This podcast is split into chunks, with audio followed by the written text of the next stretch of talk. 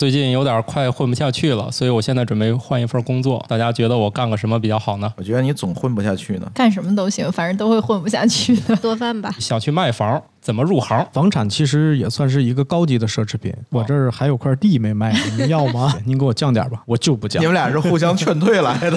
大家谁不是在套路别人，又被别人套路着？没别的意思，我就是喜欢跟姑娘们住在一起。宇宙的终极答案，生活的最终答案。无需定义生活，漫游才是方向。给生活加点料，做不靠谱的生活艺术家。生活漫游指南。这一集我们请来了有可能带我重新规划人生的嘉宾。呃，各位听众，大家好，我叫中华。软包的硬包的，呃，反正就是不咳嗽的那一种。好，好的，我们今天请来这位嘉宾老师呢，是带我重新做职业规划。他是在一个地产中介公司，是吧？是一个呃巨头，是不是？是，啊，好的，我是半只土豆。我们您正在收听这个节目叫《生活漫游指南》，我们这一期的主题就叫做“混不下去，想去卖房，怎么入行好，大家好，我是慕容甜甜。嗯，大家好，我是感冒。我是津津乐道的朱芳，今天来串台啊。”。对，我们今天实际上是在用津津乐道的录音棚啊。你哪天哪回用的不是？大咖来了，我们得隆重欢迎。对对对对，是楼中嗯今天有两位重量级嘉宾，一个是每次用人家录音棚的津津乐道的朱峰。好，我们今天呢，主要原因是，嗯、前几天呢，我刚注册了一下顺风车，刚准备拉单呢，我的老板就问我，你是不是专门拉下午三点来上班的这种客户？反正我觉得现在我的工作已经快保不住了。而最近呢，我发现房产这一块特别好，这个我比较好奇，是不是卖房基本上就，反正每次嘛，这买卖都是几百万、上千万的买卖，是不是干这行比较挣钱来钱快？怎么说呢？房产这个东西，它其实也算是一种奢侈品，但是它的定位于是不动产。中国人挂钩的永远都是这些衣食住行的问题。房产其实也算是一个高级的奢侈品，它不是说像首饰一样可以带出来，但是它是你自身居住享受的一个东西。而且你要是说想入行的话，呃，它是会有一个蛰伏期，不是说你现在立马入行就能立马立竿见影见效，有一个好的收入的。按我们这个搞互联网、搞内容来说，所谓蛰伏期，基本上就是五天啥也不干就算蛰伏期了，对吧？五天之后就可以开单赚钱了，是不是？没有那么快。啊，我们我们这种公司五天啥也不干，基本上就就就没事儿干了，是吧？啊，是吗？那你要哦想这么说，其实我也想换行，因为能立立马今天你们俩是互相劝退来的。互相劝退。也就是说我，我要是找您混的话，这个首先得得得明白这事儿不是来钱儿那么快，是吗？嗯，您混，说实话，找我混谈不上，因为各行各业其实都有一个难点和有一个优点。所有的房产交易主要是以安全和专业为主，就像比如说，您现在就想入行，我就给你一批确实是想买房、有钱、有资质的客户啊所有明这么好，确的东西，我一来你就给我客户，我可以给你，好，真的可以。给你这些代价代价是什么？但是有一个前提条件，客户跟你说的所有的需求，还有居室，还有这种居住环境，那么现在我需要问您，您能给这些客户匹配的一些房源有哪些？或者是这么专业，我还以为帮我挑到一些比如漂亮的像慕容甜甜这样老师的这种长相好看的客户。哎，那我就不是来工作的。那没事，您放心，有漂亮的客户我也不会给您。你看这个行业还是存在竞争的，大家就是挣钱是其次，关这个开心很重要不一。定能成交呀。对我以为是你是问他先要到那个客户，然后再要到房源，然后先要到客户，再看看照片，要不要加微信，最后聊得来买房，是这样吗？嗯，也不是，基本他有买房想法的人，他会第一时间先有一个心里的一种规划，他不是说这种是脑脑袋一热这种，他就去买一个几百万的东西，他会考虑一个自己的收入啊，还有以后工作的环境各方面的这个综合条件来说，他不是说哦，我我现在有个买房的想法，我没有钱，我就我就去买。哎，不就是我这样的人吗？但是您的收入啊，还有这些资金的储存是足够的。没有啊你记得吗？暗戳戳的就炫你富了。你记得吗？我是兜里没有一毛钱找你买的房，你怎么就忘了？都在卡里了。对对对，可能都在嫂子的名下现在，都不要现金了。现在不准现金买房吧？可以没有问题啊。哦哦哦，拉袋子来就可以了。对对，反正只要带钱了，你肯定卖是吧？对，好，那我想问一下，就是说，你像你们的客户里有多少是就是那种特别明确，甚至说可能他他已经把周边都考察一遍，比如像朱峰老师这样的，对吧？来之前已经把什么周边这个商业规划呀、政府市政规划呀，然后什么都那个马路上几个车道啊之类的，全都研究的明明白白，这种客户多吗？多很多是吧？很多，但是相对来说，这种客户的选择性会有一些自我的困难，就是他会纠结某一个点。其实你喜欢的所有的房子，就是和你脑子里想的那些东西，没有能达到百分之百去匹配的。最多能到百分之七十，这个房子就是你最喜欢的了。你要说能达到百分之百匹配的，不多见。自己盖一个。百分之百匹配的也挺常见的，可能钱不一定匹配，是吗？最主要的，最主要的其实都是钱的问题。就是哪怕说这个房子，咱就简单来说，户型也好啊，或者是说呃位置也好啊。但是如果说你去买二手房的话，你感觉这个业主跟你不投缘，或者说他有的时候会让你下不来台，很常见的。你哎，就怎么下不来台？哎，我我想知道这就怎么下不来台？砍价？你知道吗？就是中国人就无非就是这样嘛，啊砍价。他不是说一个买菜一样，哦，这个东西我看着我可以去接受，我就买回来了。啊，你跟你想坐下来跟他聊聊，你心平气和去跟他聊聊。哎呀，您给我降点儿吧，我这边就不降。你又来一遍，您给我降点儿吧，我就不降。啊，这能聊一下午。但是慢慢慢慢，你的心态就崩了。其实这个降下来多少钱，其实来说，对于买方来说可能不是特别重要的一个问题，但是你会感觉不愉快。对呀、对于买方来说也也没什么吧，就对双方都不痛快。但是双方这个都要给一个面子嘛。哦，哎，所以卖房子还是要研究心理学。你们是不是在约的双方之前，已经大概跟双方都沟通过一个相对来说感觉非常比较有戏的价格，再约在一起啊？这种谈价的话，你要有一个揣摩双方心理的一个想法，还有一种试探性。比如说，你会感觉客户这边是一个什么样的性格，业主这边是一个什么样的性格。如果说两个人这种性格很匹配的话，都很痛快。这个东西其实很好聊，因为两个人买完房之后，不可能只是一锤子买卖，都会聊一些工作呀、家庭的这些方面的问题。比如说，两两个家庭都有一个相同适龄的孩子，可能都会上一个幼儿园、一个学校，这嗯两个人以后就是一个好朋友。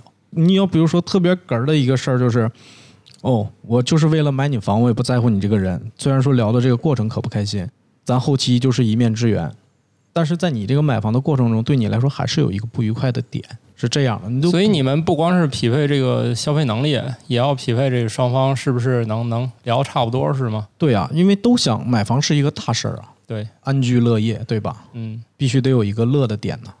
那我想想，那就腹黑的想一下，那中介服务公司会不会是说有一种制造焦虑这个手段来促嗯促进自己的？必然的，肯定说啊，销售还有我那还有其他客户啊也看上了啊，咱抓紧。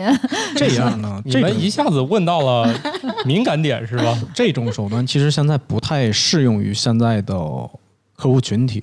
实话实说，因为随着这种安家这种房产类电视剧的这个呃播放，其实已经很有很多的点都已经释放出来了。它虽然说采用于这种中业中常用的一些技巧性，我们管它叫技巧，谈不到是一些手段性的问题，但是它给客户展现的确实是一些常用的技巧。但是实话实说，现在的这些技巧已经落伍了。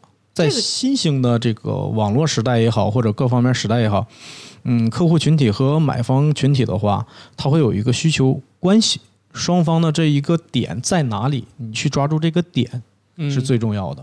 你比给他制造恐惧会更有用。如果说这个人就是一个选择困难症的人，你给他制造焦虑，他反而会更不安、更难抉择，更难抉择。哦。那土豆老师，你回忆一下你买房子这次，你你你是怎么个决策法？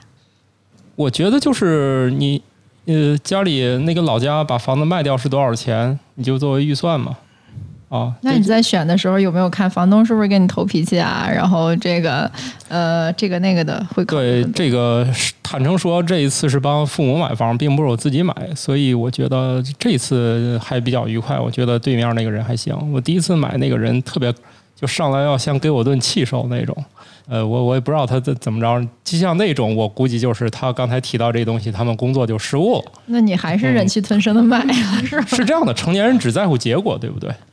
就是我是一个特别看重这个时间成本的人，当然我也喜欢谈判有底牌的人。反正我拿到我的底牌，我去谈这个，反正成就成，不成就算了。但是，但是那个人就是属于到现在我也不认识他，我也不会跟他有任何来往。当然我，我觉得我觉得这不重要。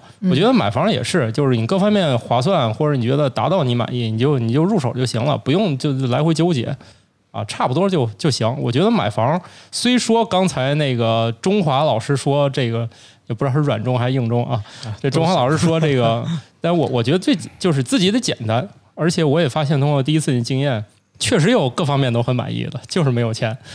这个问题你要正视自己，是吧？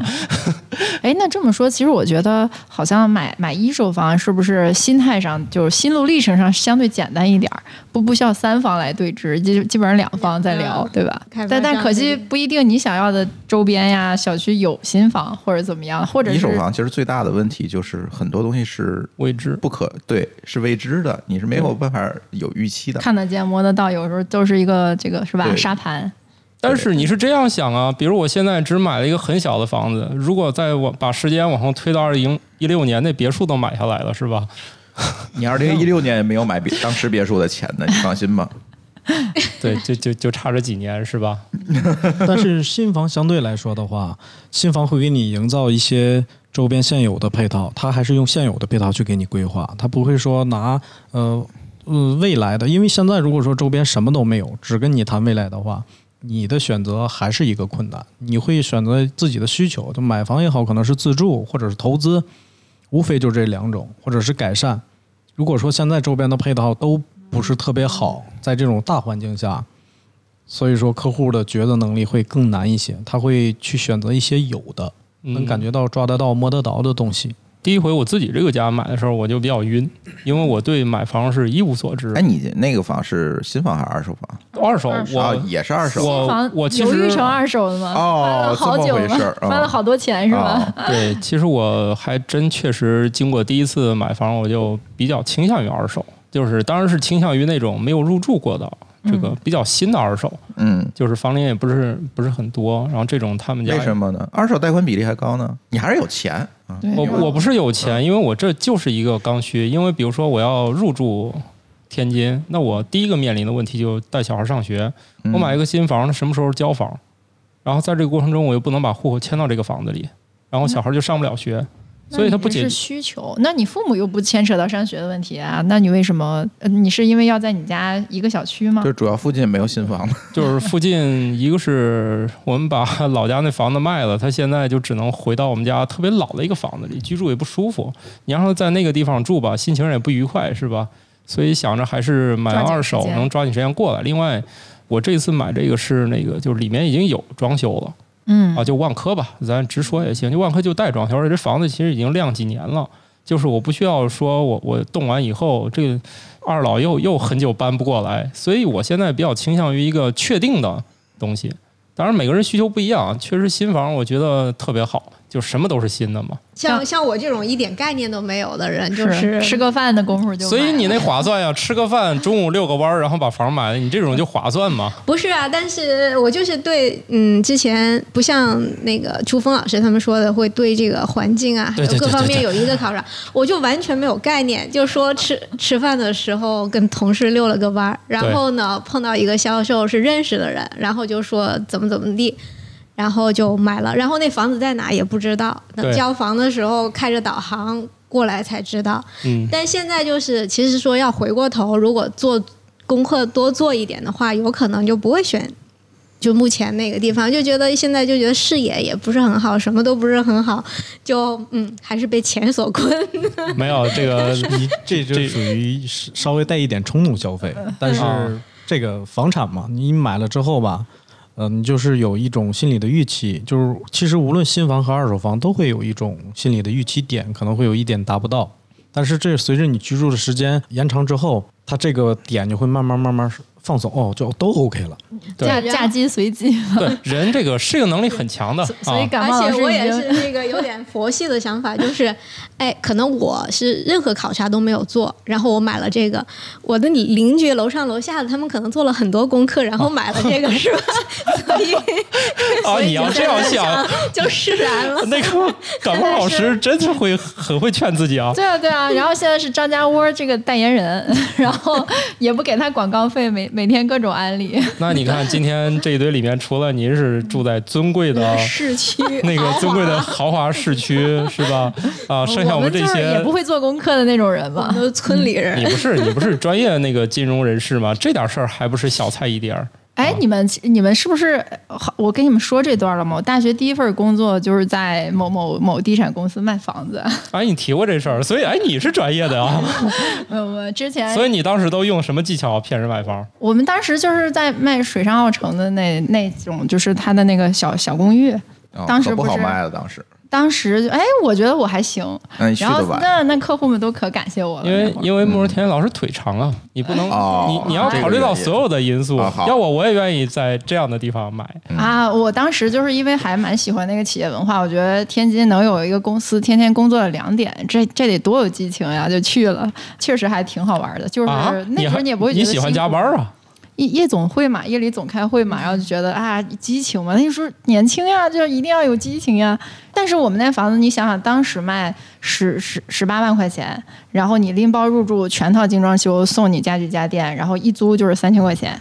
然后保安都会说韩语的那种，什么？那时候租手会说韩语啊？这个这算什么竞争力吗？但是他的比如说视野好的，可能就是朝就是阴面的房子，就是因为这些原因，所以他打的概念就不是那种正常的居住，它就像是一个，比如说你在都市里的那种很公寓那种，又很很时尚那种感觉。应该是零五零六年对吧？差不多，差不多。嗯，哦，又暴露年龄了啊！哦，蒙田老师入行当时天津有一大批这样的房子，嗯，奥城有一批，然后城际中心。啊，那都是当年同事。我想你们跑题了。今天我是想弄明白，我干这行赚不赚钱。所以慕容田老师既然说到这儿了，看来干这个很赚钱是吗？现在不赚钱了。那时候举个例子，只要你就是你反过头来想是，我其实我很多在在地产圈的朋友，他现在后悔，当时都觉得我这圈我懂，这房价肯定会降的，然后就不买，然后一路耽误下来，发现哎，自己作为一个业内人士，好像也没买什么房。中国不就是这样？牛市不赚钱，熊市亏的多。但那会儿其实房子啊，那时候买二手房真的是还蛮划算。因为我第一个房子就是我当时在奥城的一个客户，他呢就是买了那奥城的房，他把他自己那小房子卖了，然后就卖给我了。然后你这房子再租出去，你也不用怎么还贷款。就是这算是我第一笔投资，就做这事儿，就是因为当时这个工作觉得还挺有意思，所以再往前推，人们可以零首付买房子。你不是说天津像北京的回龙观什么的，那会儿都有这样的机会，但是大家可能就很多人就意识不到啊，或者是觉得啊这个压力多大呀，是吧？你这个贷款还挺多的。现在一想想，那点贷款算什么？不是网上我看有人问，当年在北京二环贷款买房的人，你们现在过得怎么样？他们说每月还一百多，日子过不下去了。哎，还真是太低调。对，那时候反正就 一零年左右的那个时候，就是中美镇这边可能还不算是特别繁华。然后我们那时候在天大，公司在天大嘛。有就有一些年轻的那个也准备成家的买房子呃，我无意把这期节目做成当年我怎么样，现在就如何如何的这样的节目，不是一个这样的。现在劝说在那个中北镇买房，然后那天津人的概念就是说，那那那都不叫天津市了吧？感觉太远。对啊。我们老家那郑州也是，他们说买到哪儿，我们这种当地人一听啊，那不都已经出去了吗？不是郑州也好，北京也好，其实都还好。天津是有一个传统的执念的，就是外环线以外不叫天津，嗯，因为天津有方言岛效应。你要这样说，我们郑州以为二环以外都不叫地儿，但是没有这么严重。你你放心吧，就是天津这种情况是非常严。就是让中华给大伙儿讲，哦，就是出了外环线，基本就没有天津本地人买房了。那所以这儿都是一些新移民吗？棒，新移民和刚需。对我就是有一个朋友，一个同事的例子，就是他们家就是父母是南开区的，然后因为那个房子现在比较小，就是想更换一个环境，然后就去了那个博龙湖那边买了一套，然后家里老人的那个。要求就是房子可以买那边的，我户口坚决不能迁。哦，是这样，是这样。他们觉得觉得到博龙湖都到最后的坚持 到唐山了，好吧。他现在的话，其实就像那个周老师说的一样，天津人的这个，咱不能说排斥这个天津人，他是有一个就是本土的思想，嗯，以环线为一个界，因为最开始的时候，其实这边都是一些农用耕地也好，或者是有一些工厂的存在，但是在一零年之后，这些所有的工厂都已经关闭了，都在外迁，迁到呃其他的边远地区、郊外这样，保护了这些土地。但是说实话，呃，毕竟天津离着北京比较近，它不可能是种农，就去让这些地去耕作，它肯定会变成一些其他的有利的东西，房产也好，商场也好，呃，地铁、公路也好。所以说，随着这些天津市区很多的房子已经不满足居住的条件了，三十年、四十年的房子比比皆是，只是说挂着学区还有一定的作用，因为学校的资源是比较好的，医院的资源。嗯，但是居住的话，相对于来说环境很差。虽然说很繁华，嗯，但是它没有这些，比如说现在有的这种文明城镇，咱张窝现在也是文明城镇，嗯环境、绿化、密度、配套、医疗设施、学校现在资源都不是特别差，已经够满足改善和居住的这种条件了。你现在是在教我，比如说来了一个像感冒老师这样的人问我房子，我应该怎么跟他先大局的介绍一下，是吧？对，因为客户的需求的点，它定位于是哪儿？它是定位于居住，还是说定位于为孩子上学也好改善？土豆老师，你不就是被我介绍的我们张窝大环境 吸引落户的吗？对对对对，自己稀里糊涂的还得拉别人入坑。对，那不是 好歹坑还可以。对对对，我就是愿意跟感冒老师住得近啊，我我没别的意思。是想，嗯，我方便去蹭饭，没别的意思，我就是喜欢跟姑娘们住在一起。因为目前来说，在北京工作的这种我们叫三高人群。高收入、高消费、高学历，嗯，但是他的，我还以为高血压、高血脂、高血 压，这种这种定位呢，反正就是稍微术语一点啊。呃，他虽然说的收入很高，但是想在北京买房还是挺困难的，也达不到那种轻而易举就能在北京买房。他就可以退一步来看，呃，现在北京和天津的这种，嗯，还有河北的这种一体化。所有的交通设施是很快的，其实要比北京挤地铁要方便很多。嗯，他买房的话，在北京还着月供，或者是租房也好的话，他的压力会很大。但是你在天津买一套房还着月供，要比北京租房还要合适，而且最后你还能有一套房，有一个家。对，北京的姑娘们再约我吃饭，我确实不再迟到了，从来不迟到，不像以前我从通州出发。比天津的到的还晚。现在我终于体会到我为啥每次吃饭都第一个到了。确实，通州坐地铁最快到北京南站得五十一分钟，但是呃到不了，到不了，到不了。天津南站到北京南站，通州很大，最多三十六分钟，就很快。对对对啊，好了，那现在我还是专业啊。对，卓航老师肯定是很专业。你比如说，刚来一个北京的客户，就这么一忽悠，哎，差不多了，是不是？你给我介绍了一堆人，我可以开始。是我主动骚扰他们呀，还等着他们主动骚扰我呀？肯定是你要骚扰客户哦，谈不到骚扰，你得主动联系吧，你得了解客户的需求。那比如说这会儿我刚打电话说，那请问是感冒老师吗？啊，不在。你看我这一天就过得很沮丧，对，很正常。嗯，房产销售也好，或者是其他销售也好，主要是以基本功为主，就是前期你肯定练马步，呃不。它的基本功指的是你的专业，还有服务，还有对一些周边产品的熟悉度。比如说，我一找你入职，你一看哟，有一傻子来了，哎，就把我给纳入进去了。你该给我安排点什么事儿呢？首先肯定会让你了解一下周边的小区，这个是最基本的，熟悉一个地理的位置。房子都谈不上，我感觉这活儿我干不了。他他们跟我说什么几号楼几号楼，我记了八百遍，我都没记住楼在哪儿。好了，行了，我行了，我我克服一下。好，嗯，接接着我该怎么弄？接下来会给你一部分电话，但是这些电话可能都不是无关紧要的东西。你首先你要练你自己的一个说话的方式，聊天沟通也好，哪怕说你打电话，电话术。哎，我觉得我又有戏了。只要是聊天，我觉得我都可以试试啊。去，比如说每天规定多少个电话，但你不一定会打得完。因为你的中间的过程中会会碰到各种各样的人，就是聊天方式啊，或者是语气啊，或者说态度啊，会给你设置很多的障碍。慢慢慢慢，你就会有给自己设置一个想，哎呦，这电话我不敢打，会有一定的位置性。但是，哎呦，没事我不怕，我脸皮厚。但是你必须得去打，因为前期的话七天左右吧，你这个心态就已经沉稳下来了。如果说你每天都受挫折，每天都受挫折，哎呦，你会感觉我不适合这个行业。其实你这个连门槛这帮窗户纸都没有捅破。哦，那你要干编辑写作这一行，那得受一年挫折都不拉倒。对呀。房产销售也是这样，可以了。我在我这一行已经受了很多年挫折了，所以说可你可以来试一下，对，可以试一试。你看，你不是所有客户都像我们一样，我我们大家很很朋友嘛，所以你把天聊死也没有关系。然后我就特别期待你跟客户聊天，你是很兴奋，然后那客户是什么感觉？让客户白听一段相声，然后给你下了一个一千万的单子。对，我觉得就是聊开心嘛，是吧？你要不爱听，你就拒绝我；你要爱听，咱俩就唠会儿嗑。其实。实嗯，很多客户吧，他不会说在意这个销售的聊天方式怎么样，他会，呃，比如说，我给您的感觉是这种踏实、专业一些，我不会跟您说聊闲天或者开玩笑这种，因为我不适合这一方面。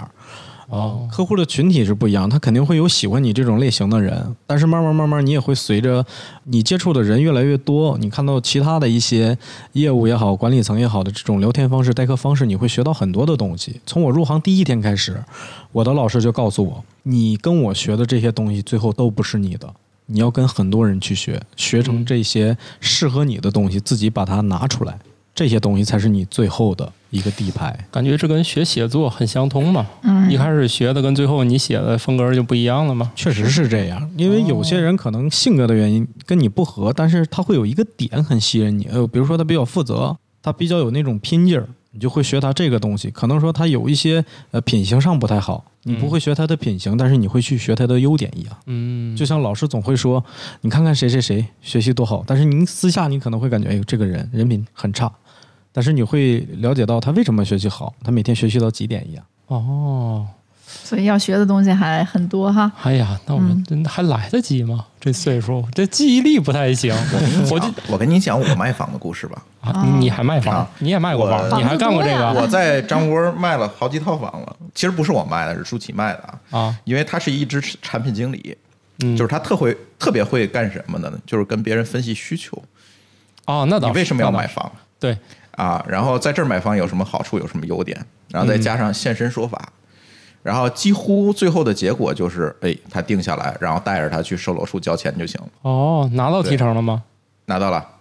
啊，对，就这样，我们拿了好多提成了，已经。哎呀，厉害了！我觉得主要是舒淇长得漂亮。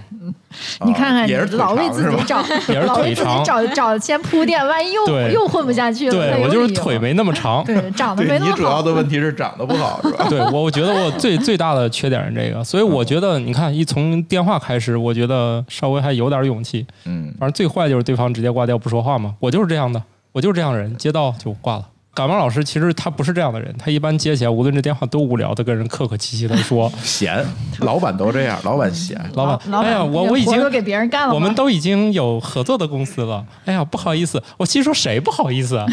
但是这种相对来说素质还是很高的。你要那你接电话是吧？跟你一通嚷，跟你一通卷，这种说实话，这种人你也拿他没有办法，你不可能跟他对着卷。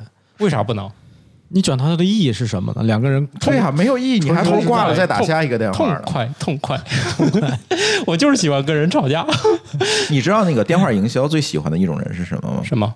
通了就挂的人哦，这样会大量的提高效率。下一个，下一个，哦怕的就是感冒老师这样的人，就是大量的在消耗他们的精力，大量哦，原来你是在消耗对方的精力。对，其实。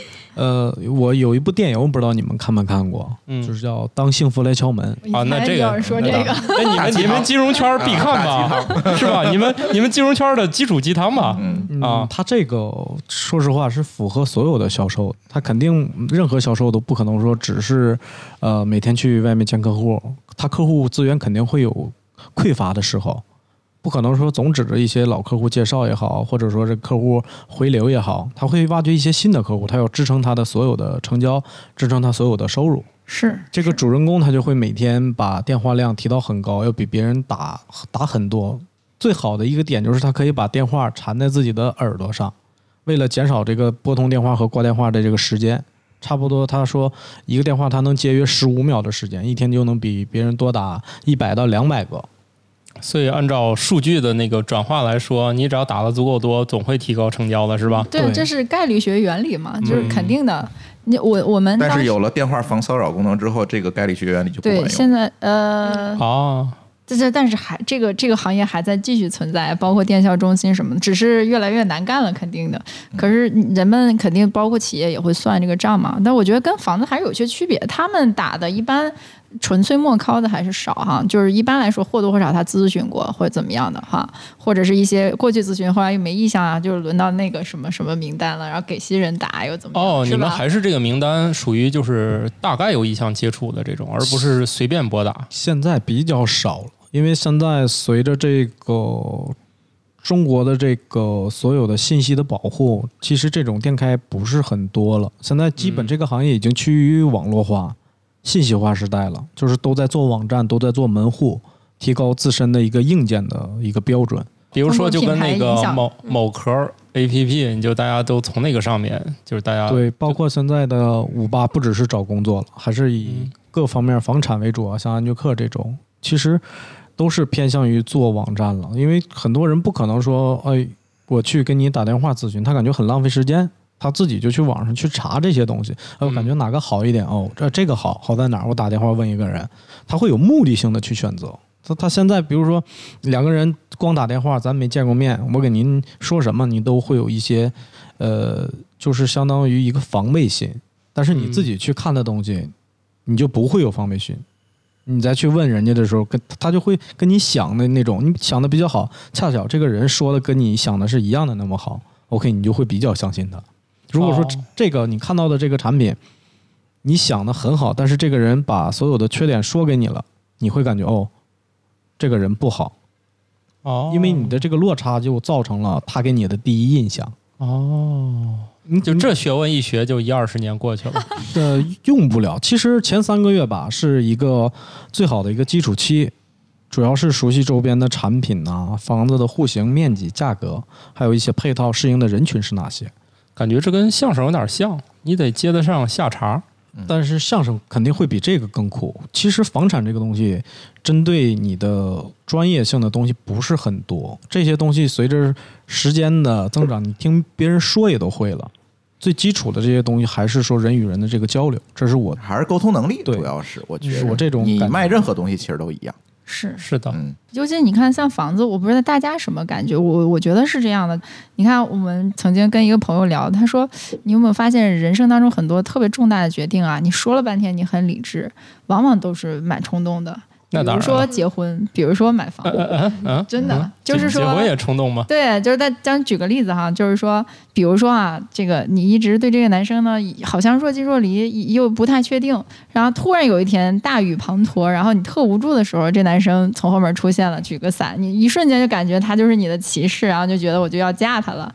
他可能就是那一瞬间的感觉。其实房子也一样，你说了半天啊，我这很重要很重要的事情，然后我这个一可能就购房资格就就。这一个是吧？我我得好好把握。但是真的去买那一瞬间，往往都还是挺冲动的。那那倒是，那倒是。对，所以所以专业性有了之后，我觉得就像大家说的沟通啊，或者是感觉，反正从我的角度，就是我自己要卖房的时候，这是已经好久了啊。包括我自己的房子卖，我觉得像当时我北京的房子，我卖。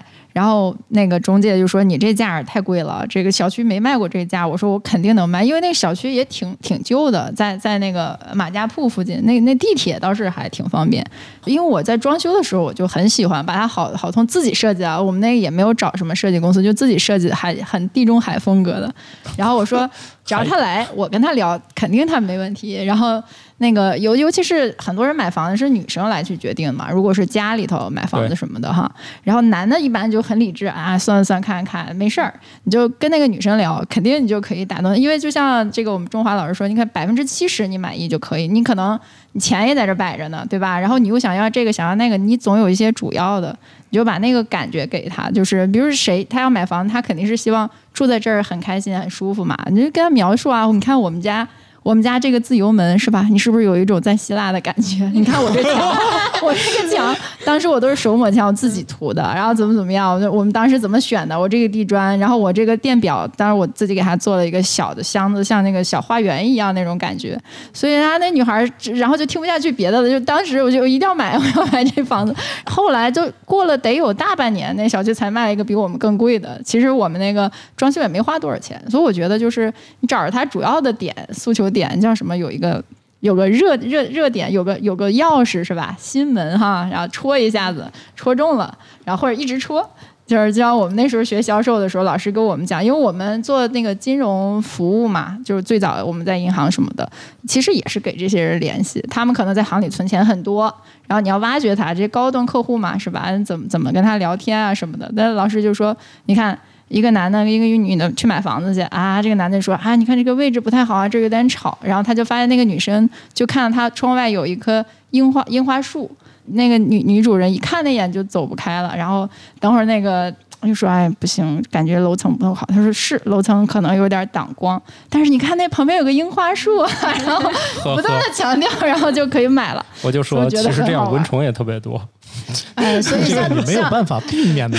所以你像土豆老师这种聊天聊死的这种科普人，你去你去很感性的卖房可能难一点，你就适合向舒淇学习，就理智的给他分析，是吧？你看这儿怎么怎么样，我是怎么考虑的？其实也有很多人，你是用你的方儿把客户给 PUA 掉了，是吧？然后我可能就会被 舒淇这样的脑海里环绕着一个词，就是 PUA。对，觉得你们搞销售都是对你你你们就是就是在搞这个，是这样的。你看两代房产销售今天给我一个人上课，是吧？嗯，其实我们生活当中不也一样背呢，是吧？就是因为我们做的很多决策，也可能是别人给你描述的一个情景。你看现在为什么餐厅原来开只是装修餐厅，现在要把整个楼都给你装成一个场景呀？像你们长沙的什么文和友之类的，它不也是给你造梦吗？它不也是让你有这个感觉吗？代入感吗？我就觉得这些都是相通的呀。大家谁不是在套路别人，又被别人套路着？其实我还是感觉，嗯，这种。套路的话，呃，你会套路住一个点也好，或者说一个面也好，但是前提是客户一定要喜欢这个套路。是是，你生给他套，或者是你生给他挖坑，让他往里跳，不太现实，真的，真的很。你跟土豆老师说，有一看樱花树多没那虫子多，绝对没戏。樱花树不就是虫子多吗？而且还有物业打药。嗯，对，这种人就没戏了，用别的招儿。所以这个得修炼很多种方法，是吧？针对不同的客户，怎么来去不同的沟通，而且可能还要有自己的特色，对吧？你说你明明是走专业范儿的，你非要弄得呃天天拉家长里短，可能你又不适合，对吧？所以这个事儿哦，所以你在提醒我要卖房，先把衣服都换换，是吗？嗯，也不是。其实当初我面试的时候，一五年在中美镇嘛，很随意，特别特别随意。刚从那个学校出来嘛，也不懂得说这个职场的这些礼貌的东西，就穿了一个背心儿，穿了一条短裤就去了，就拖鞋还是，嗯，就感觉挺不礼貌的。但是。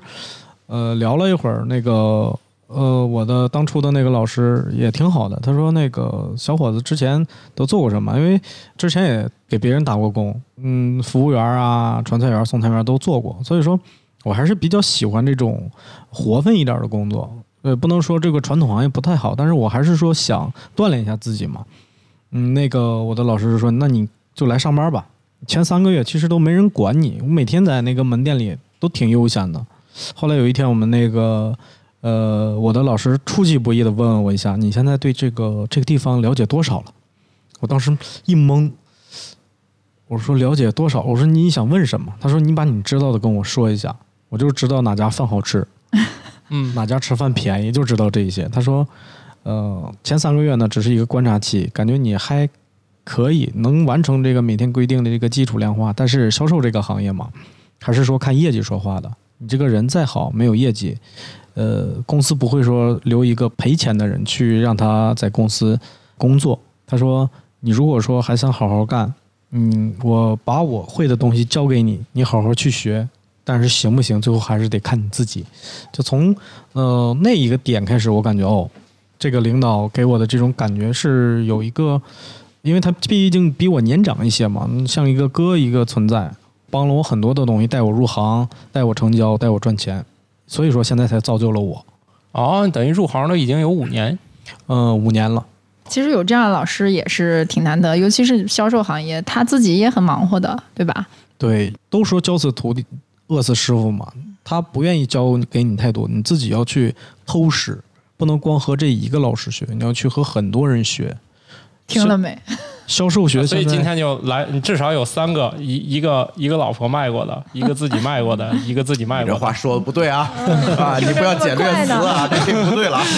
就是老婆卖过房的，对啊，你腿长卖过房的，长得帅的卖过房的，然后心心念想卖房的，还有那个起床呃路过买过房的，不是也卖过吗？不是把你把把我销售给你了，把我把我成功的销售给我了。不是，我主要是觉得还是感冒老师长得漂亮。哦，那这个你学不来呀。你除非得再攒点钱。可以可以，请关注津津乐道后期医美的节目。哎，这可以啊。而且我还是感觉啊，就是现在的销售学的书就跟成功学一样，其实都是在变相的洗脑啊。那当然了，没事儿少看这些这些心灵上的鸡汤，他们励志的故事，多去想想自己。怎么样去励志？学一些好的东西。你要是光看书本，光听成功学大师讲课，你有那个时间呐？你都不如好好补补精神。没事别胡思乱想。对，呃，看那个也不是不行，把那弄明白，怎么能套自己身上用就行。别别被那玩意儿给套路就可以了啊。哎。其实感觉土豆老师看前景堪忧啊！你看，颜值也上不去。你看，我现在我都问不下去问题了。我感觉这个行业不适合我，并没有钱再去整容，是吧？虽然老家还有一堆房，又不想卖。什么一堆房没了？然后那个聊天又经常聊死，完了之后也不属于那种感性的。这一打电话刚一打，然后人家就把电话挂了，也很受挫。嗯。坚持下去呢？你老师说别那么多胡思乱想的，然后我这脑子整天就胡思乱想。我觉得土豆老师是得把所有希望寄托在帅儿子身上当新爸爸。那那等不及啊！那他还得十来年呢。这会儿我又不能拿他赚钱是吧？那等十来年不行。据传闻，我听说土豆老师还有二胎在杭州。啊，那是我们之前节目讨论的，是吗？啊，我都不知道。之之前咱的节目，他听了，他问我杭州的事我说啥呀？他说这个，我说我这绯闻聊一半，全国都有，我都不知道是哪家。我的天哪，难怪手里紧，这个就是家太多。这事儿不能说。不是，不是，慕容田老师，我跟你思路不一样。我要是有这些绯闻，我一定是琢磨怎么。弄钱的哦啊，我还得给你搭点呗。对我肯定不是说我去我去花钱的，我不肯定不干这个，是不是？我肯定愿意哎，看谁聊得来，给我点钱啊，是不是？你你对我还是不够了解的，认识时间比较短。那感冒老师就知道我这个套路是吧？土豆老师还是一个很保守、很正直的人啊，后面一定要画引号，而且时间管理做得非常好，是吧？你比那许幻山厉害，可能人就一个，你全国各地那么多，还得从人身上要钱，人 家太厉害了，太厉害了。对，主要是我业绩也不行嘛，所以想转行了。我要那个干得好，不比卖房快？他又不需要东西，是不是？就靠长得好，啊 开局就靠一张嘴，所有事儿都靠说，是吧？那个最划算。但是一看这行干不下去嘛，是吧？一听上那个 P U A 的课要好几万，咱不舍得花那个钱。你可以自学嘛，你这么好学。哎呀，那些真正核心的东西网上搜不到，不系统。哎，现在的中介的服务费基准大概在什么样的程度？学习一下。现在基本的这种。就是领头的行业基本都是在二点五到二点二之间。这个我不太了解天津啊，就是我原来了解好像天津是买卖双方同时收中介费，那是好多年前了。是这样，呃，哪儿都是买卖双方同时收。不不不，北京就不是这样的。只不过转嫁给买房的人对，但是就是看你的说法是什么嘛，反正。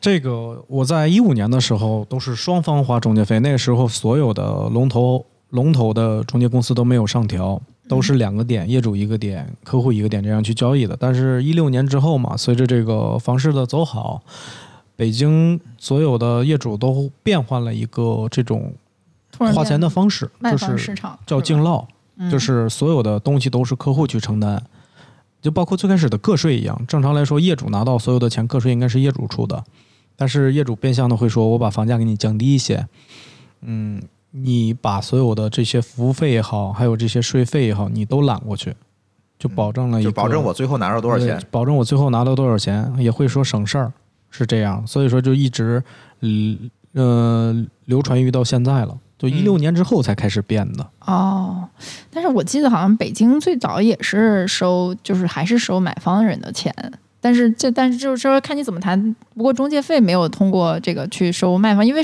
好像。这么十几年来下来，就是相对来说卖房的人还是稍微强势一点，我觉得。对，对，我觉得手里有房当然是整个交易当中强势的一方，因为他手里有这东西啊。它市场是分的，比如说要像一六年的市场的时候，这种，嗯，业主就是相当于一个卖房的人，其实就相当于一个可以随时变脸的一个人。就比如说你现在谈着呢，因为全国的大市场都是在涨。他的这个诚信度不是很高的话，他就可能会跟你说：“哦，我要涨价。”就明面的告诉你，我要去涨价。嗯那你能没有办法？你可以选择不买，但是你要买的话，一定要追涨，因为那个时候市场是一天一个价。哦，现在来说呢，还是偏向于一个买方市场，因为业主还愿意坐下来跟你聊，去聊这个价格，就包括新房也好，他会给你放一些优惠，嗯他还会跟你去找一些谈资，哪怕送你一些礼物也好啊，免个物业费也好，这些一个条件。所以说现在还是偏向于买方市场，现在客户你是一个主导，但是这个钱还都是我出。啊但是无形中嗯房价也是在便宜的。嗯所以说，呃，这个点是很难去把控的，包括我们自己也预测不到，因为每年的经济怎么走向，这个不是说，呃，我们个人自己能去决定的，包括大环境谁都看不好，嗯没有办法。所以我前面已经到这一步了。嗯我假如呢，我也克服了，你就这么快克服了，我们觉得你可能就止步在这儿了。都都都都节目都进行到这一会儿，我也得赶紧推进，要不我这一行我都入不进去了，是吧？我，觉得要不这样，让让中华老师给你分享一个他最快成交的案例，哦，不会就是你？他不就是上午见了，下午就签，我是第二快的是？啊，还他还有更快的。其实可以说土豆老师的这个案例，这个是一个比较经典的一个案例，哦就是也能算是给我们自己做一个，给我自身做一个广告吧。呃，土豆老师去我们门店旁边一个拉面馆吃拉面，当时我看那个土豆老师的第一印象，我感觉不像买房的，实话实说，嗯嗯说话特别特别冲。对，一进门店就问我说：“先生你好，您想买房吗？”这是一个标准的术语嘛。嗯土豆老师说：“我想买房。”我说：“你想买哪儿？买某某某小区。”我说：“买，嗯对这个小区了解吗？了解。”我说：“想买一个什么样的？”他说：“什么什么样的？”我说：“之前看过房吗？看过。”我说：“那您为什么没买？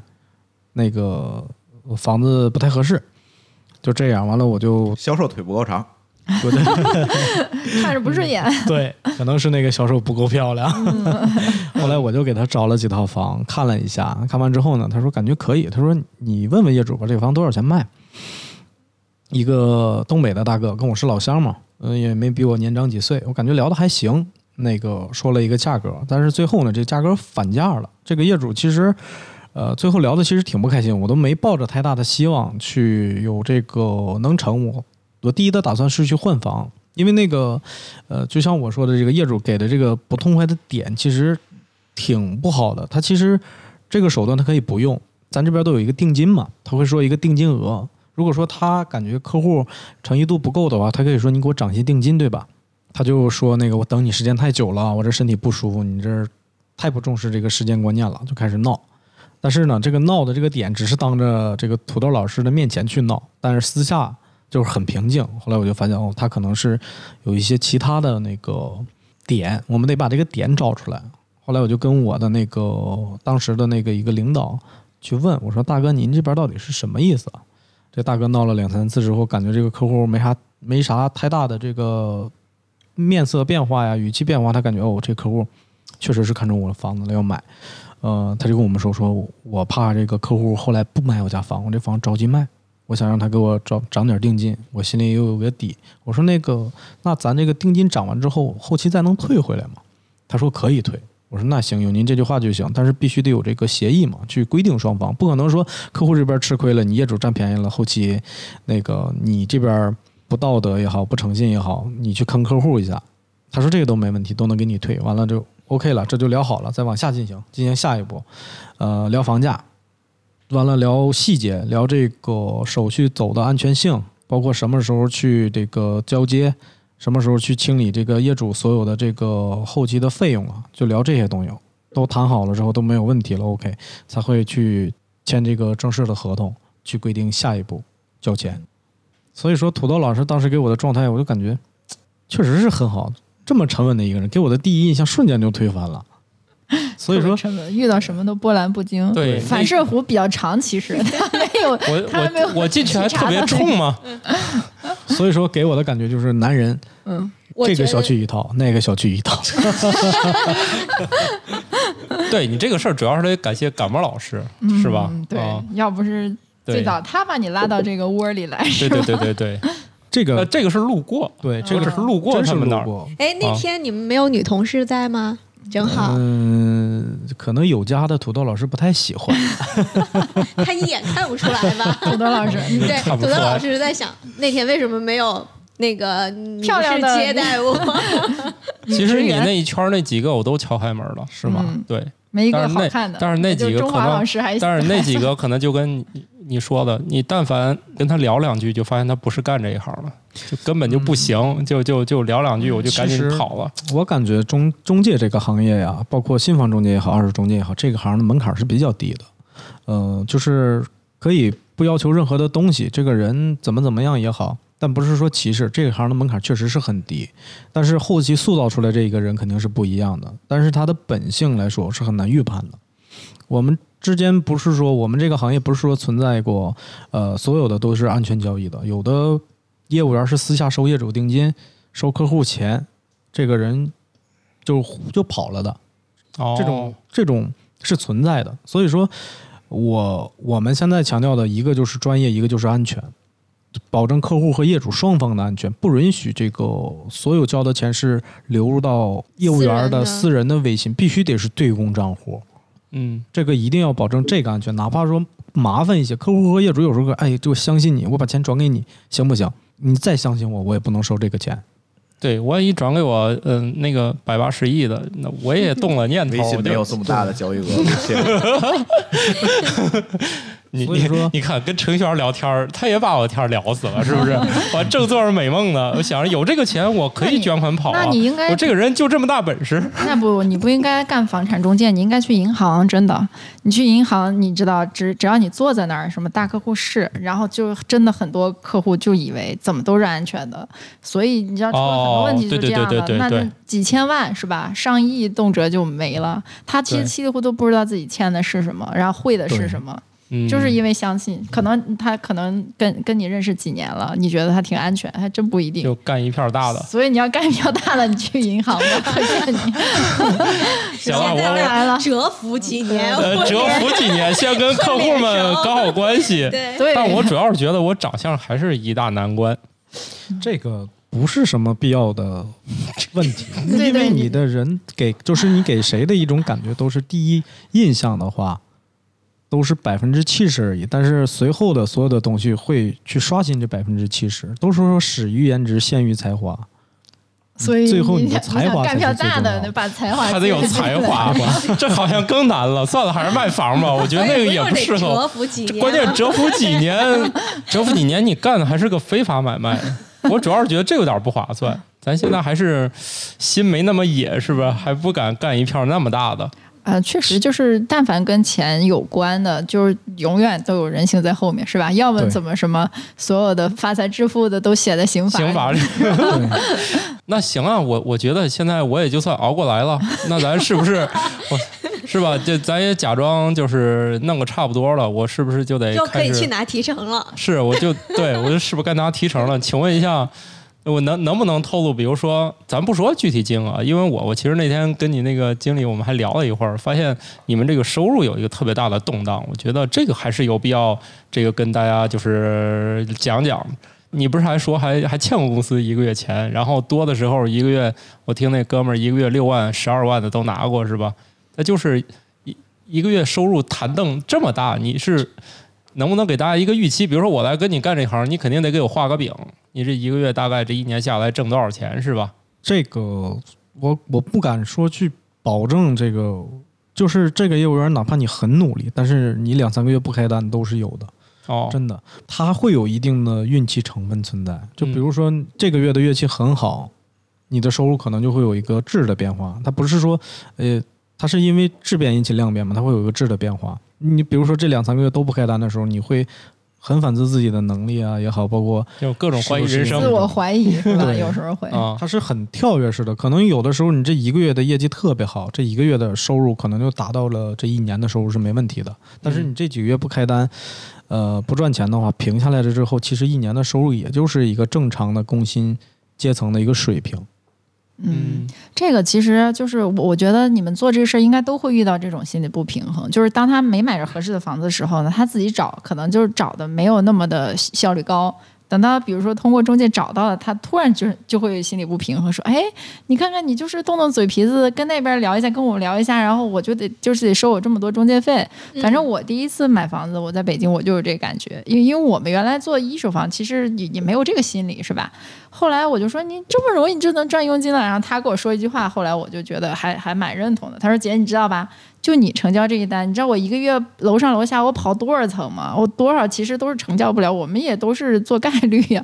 就是你看到是这个成交一刻，我中间的还有那么多辛苦，我天天晚上也吃不上饭，然后都得半夜在那守着什么？你说是啊，人家也也很辛苦。这倒是，这倒是。其实。但凡专业都是有价格，你要说啊我们不挣钱这事儿，你说了你也不信是吧？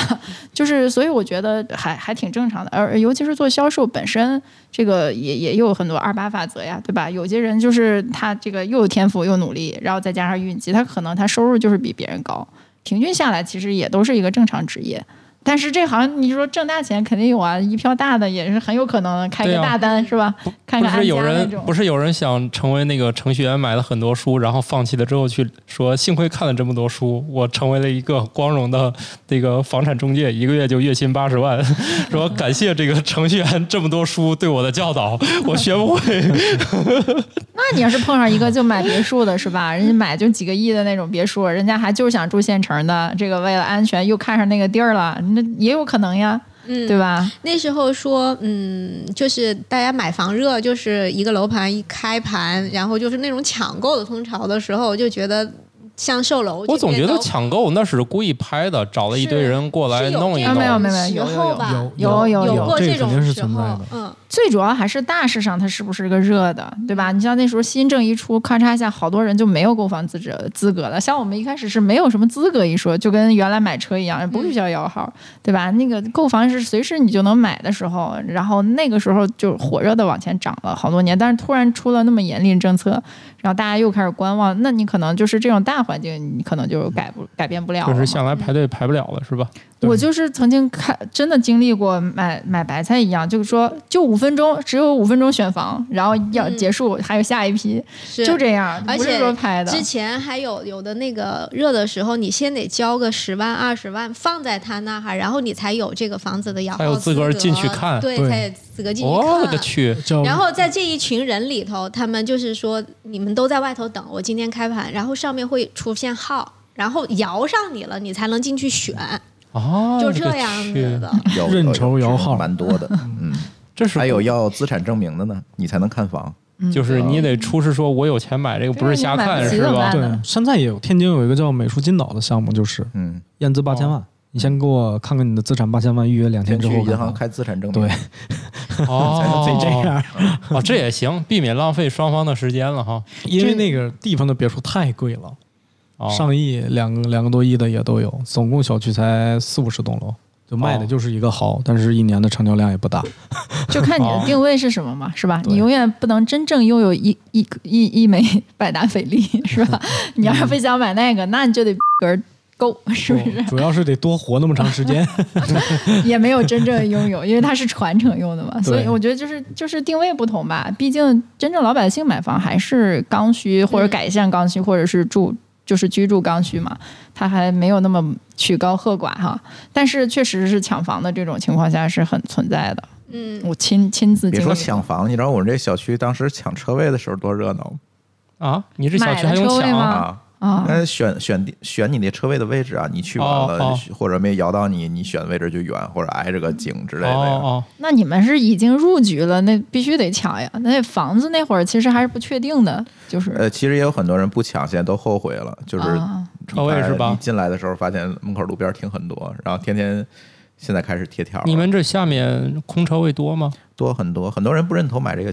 买这个车，因为他那个车才三万块钱，你让他买八万块钱的车位，他肯定不干。咋这么想不开啊？我车才七万，车位八万。对啊，就是很多人想不开这。那你们是真好，正好要那个。我这个是被我这个是被感冒老师洗脑的，说反正车不管哪样，先弄个车位。那当然了，那所以我觉得这个就说回来这个问题，就是买车位也好，买房也好，其实都是一个你怎么去看待这个东西的价值的问题。嗯，他给你提供的这种便利条件是无法替代。对。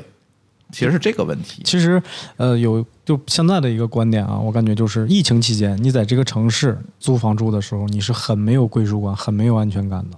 但是这个时候，如果说你的家是在这里，即使你回不去老家，但是你的那种安全感是很富足的。这是你花钱买不来的。对嗯哎，所以说你们觉得疫情期间反而对房产是个好事儿吗？还是其实没什么影响？好事儿，因为年后之后的四月份到五月份的时间，这个市场是特别好的。嗯，对我感受到了，就这一会儿涨了好多钱。是吧？对，嗯本来当时四五月看那会儿就就还比较便宜，等轮到我买的时候，相同价钱就差了一家对，现那房子，在涨了，涨了一点点。因为中国人他涨了十万块钱吧，我觉得这一段。嗯、差不太多。嗯，对我，我觉得还是有一个底层原因，就是我们国家它租房的这个保保障是很低的，所以中国人又缺乏安全感。本来我们就是全世界最爱存钱的国家，对吧？然后你租房又有那种漂泊感，房东啊什么的也动不动说卖就卖，说赶就赶，然后法律上没什么保障对，。其实聊到租房这个问题，其实这里有一个关键问题，就是你说没有保障，或者你觉得安全感不高，或者房东随时赶人，这个问题其实在于什么呢？其实这里有一个重要的参数叫租售比嗯哼，对啊。嗯你如果你租一个租售比高的房，你会发现一样。各种保障都 OK，、哦甚至中介费都房东交比，如说房子一百万，月租金一万，那这房子一定住着很爽没错儿。对，哦。对，嗯取还是取决于你花多少钱的问题。对比如说这个房子一千万，你月租金两千块钱，你没戏啊！哦那这个事你肯定什么保障都没有。，对，说赶紧走就赶紧走。我在北京租房就是感觉特别明显。我们租那个房是在一个相对高端的一个社区吧，对门就是马伊琍嗯啊，然后那个小区里全是明星。嗯然后当时我们租那个租金应该是一万五还是一万七啊？嗯，你你放心，房东巨好说话，哦，那怎么着都行。你坏哦修修不了，你们买完我给你报报账，哦，就都是这种。哦那那就是说，你当然了，你买的越贵的东西，你在你就在印度是吧？它它它也是越贵，服务越好。对我说整体的环境怎么都聊到印度买房了？不是因为买房，就是说你在一个很贫穷的国家，你买贵的东西，它自然也会好品质的。好一些。对，但是我觉得整体来说，你像我朋友在美国买房，他他可能就是也也不是一个很知名的州买的那，但是依然就是很有保障啊。你要是说无故的去赶那些住住户主，那那你要赔很多钱的。那对你。对你去英国转转，你去英国转转，要有空房，你进去你要站住，那房子就归你。美国也是，住满多多久那个房就归你所以他。们可以一辈子 租房。我们中国人无论如何咬牙切齿的，也要就是自己要有自己的地方。，我倒是觉得这个一方面你说的是租房保障问题，另外一个就是中国人有一个执念啊，嗯，对，再有一个丈母娘有这执念啊，哦哦，对对对对其实买房很多都是这种驱动驱动力来，对，这个丈母娘的问题，这个是中国特色啊，也不一定是中国的亚洲特色吧。应该都有吧都？是这样。你有有房之后，你才会说有家。所以你现在进行到哪一步了？你我就我我也觉得也跟我差不多了。首先，我总结一下这个职业的特点，你看我总结对不对？首先呢，这个上班没点儿对，啊，然后呢，这个心情起伏很这个很大，这个卖的好特别高兴，卖的不好那两三个月那就吃土。其实我们这个行业的心里都大部分有一些轻度抑郁这种嗯感觉。哦啊，没事儿，我我干那行我我我们那一行直接抑郁，就是我们搞这种什么写作什么就这一类的，就是一搞直接抑郁，嗯，不不走轻度那个路线，直接重度啊，没事儿，就反正心理上反正变化特别大，是吧？特别有时候就是一天起伏也比较大，是吧？一会儿觉得有希望，一会儿觉得不好了。对，需要自我调节。对，首先就是上班没点儿，嗯，心情起伏不定，然后收入跳跃特别大，反正呃平均下来呢，可能跟一般工作呢，就除非你运气好，否则可能就是一份正常收入。对，没什么区别。你要说你职位越高的话，因为很多人是为你去赚钱的，哦，对对对，你这种是没有办法去避免的。但是你得熬着，嗯，就是你得有一定的竞争能力，不是说你在这个行业待的时间久就可以去达嗯到那个职位的。等于说带了更多的兵，你有可能从他们就是这个提成里面又获得额外的收入，对吧？任何行业都是这样。对，前期对，那肯定都是这样吧。然后前期呢，可能就是得靠自己熬，所以呢，没个没个三五年的，这个心理准备就就先别着急往这里面冲，是吧？嗯，也不用说三五年，其实现在节奏比较快，人的学习能力都比较强，基本半年的时间，所有的东西你就都已经熟络了。嗯，反正你做好这个半年的持久战准备，可能你这半年需要经历很多事情，慢慢对这个行业有个了解，对然后呢，你再决定你的去留，是吧？是，哎，那像你们其实是说，嗯，对这些就是房屋啊什么的共通吧，跟那个就是卖新房的那种其实是共通的。我知道以前他们说有的楼盘，它开盘售售楼的时候，他的那个售楼员其实是相当于是一个专业的售楼服务机构来提供的，这些人应该就自己不会养养那种，对吧？他只有那你们会有借调啊或？这种业务吗？没有，我们我们都是属于跟新房嘛，都是签的这种代理合同。我们是走一个量的变化，帮着卖。对，就是这种。他新房呢，只有一些大的品牌的地产，他不会养自己的销售，他会去请一些比较好的这种销售去到这儿驻场，签几个月的合同，卖多少套，保证今年的销量和一个业绩额 OK。如果说感觉行的话，继续让他们驻场；如果不行的话，直接就换掉，都是这样的。那比如说，我当时看的时候，你不也跟我介绍新房？但是反正你们呃新房也一样是拿这个提成，对吧？新房也是一样的，新房会给我们有一定的，就相当于我们的代理费。嗯，那这个点数和二手房差不多吗？呃，有的新房可能会给的高一些。哦，就比如说之前像嗯某个代理的项目，可以达到代理费给到四点五这样，这都翻倍了。对啊，其实很多人都愿意去卖新房，让客户去买新房，但是。呃，我自身的原因，我会感觉我会匹配一个客户很合适的房子，因为你没必要说去强求他为了你赚钱去买买一个他现在不太适合的房子。你会根据客户的需求，你去匹配这些东西。人家就着急住，人明年就结婚，你非得让人明年买年底买个新房，就跟人说有二手房之前都住过呀，老不适合当结婚的房子，那你不会给他找没住过的吗？对吧？专业专业。所以说。不要说把钱放在第一位，你要感觉客户的需求，因为客户后期给你回流的一些老客户也好，或者说对你的信任感这个给你带来的利益可能是更高的，没必要说为了一单买卖去损害这一个人。嗯嗯，土豆老师又学习到了职业道德。慕容天天老师准备在我窝再投资一套吗？对，这边别墅呀、大平层，我看都还行。反正据我多年观察，如果如果如果真纯粹从投资，反正肯定还是北京涨得更快一点。但是是需要还是说你要投资还是干什么？但是你现在可能很多人想投资也没有资格了，对吧？毕竟离婚也没有什么用了，对吧？所以还是可能现在这种真正刚需呀，这些人还是主力的人群，对，还是主流的人群。而且包括外来人口这种落户天津呢，现在随着天津这个落户门槛的降低，会有一大部分的精英人才选择在天津定居，也是我这样，就我这样的触动 啊。对，咱们上期不是聊过新移民的事儿吗？所以你已经就差不多，你就能我我差不多差不多差不多，我我剩下就剩决定要不要跟着中华老师一块儿干了。嗯啊，反正我自我感觉评估一下，情况不是很乐观。那如果这个收入上明显没有什么改观，一天还要心情来回波动，我还要想一想。啊，是吧？因为你看的都是说，我们面对客户的这个点呢，都是说很开心，挺什么的，不会把自己的一个呃情绪去加给客户身上。但是私下里我们做的这个东西，不是说你你只看到的这一点呢。包括就前期你代理的所有的项目也好啊，二手房也好，你对的熟络度，包括这个小区有多少个房子在卖，哪个业主比较好说话，哪个价格比较合适，一些基础性的这些东西。不是说一天两天就能有下来的，好吧？听起来重新入行也挺痛苦的哈。都是您现在选择一个行业，或者说您更换一个行业，这种的呃时间成本还有你的经济成本都是很大的。除非说你感觉我的现在收入 OK 了，我想找一个相对来说轻松一点的工作，可以去轻易的换一下，或者说我就是想锻炼一下自己。这样吧，等我的这个就是啥也不干的这种被动收入特别多的时候，我再考这一行吧。我觉得我不适合，因为啥呢？我聊天是为了开心，不是让客户开心。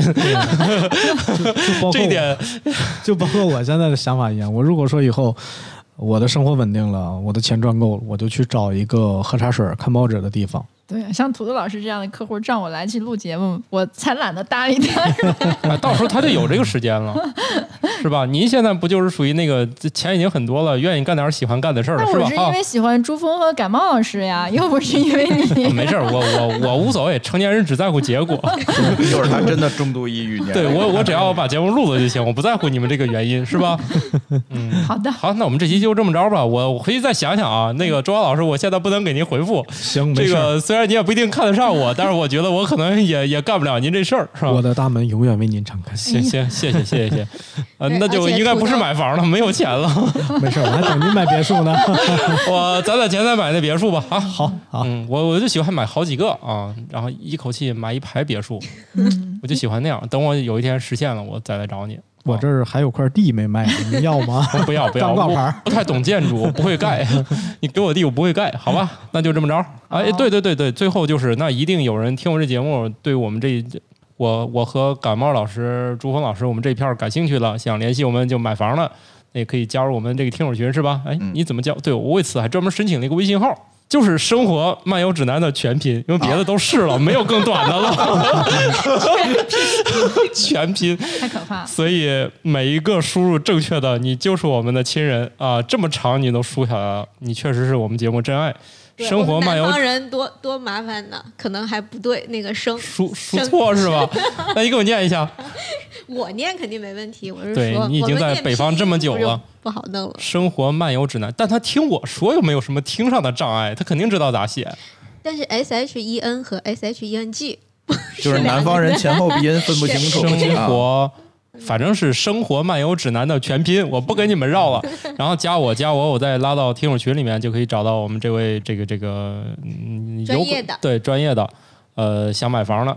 呃，你这个专业就是反正全天津都行是吧？嗯，可以，应该是没问题。对，没问题。你要买北京的，我们就给你介绍慕容甜甜老师，是吧？或者是我我已经舒淇老呃津津乐道的舒淇老师，是吧？对，说句老师可以。反正你只要把钱准备好，我肯定能帮你把房买了，对不对？好，那祝大家都有钱过来买房啊！好，再见，再见，拜拜，拜拜。